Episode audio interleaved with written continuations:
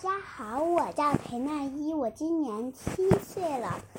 我今天给大家讲的故事是《一起去郊游》，天气真不错。大熊和松鼠一起去郊游，大熊的背包大，松鼠的背包小。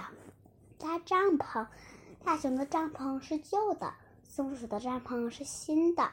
搭完帐篷，大熊在帐篷边。插了一个长长的旗子，松鼠在帐篷旁边插了一个短短的旗子。摘果子，大熊跑得慢，松鼠跑得快。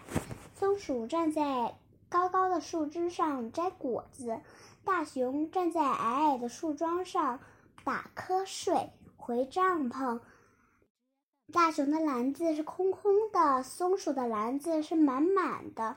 大熊因为没有果实吃，所以很伤心。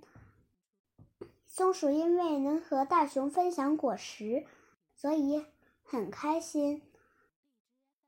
大熊和松鼠都觉得今天的郊游真愉快。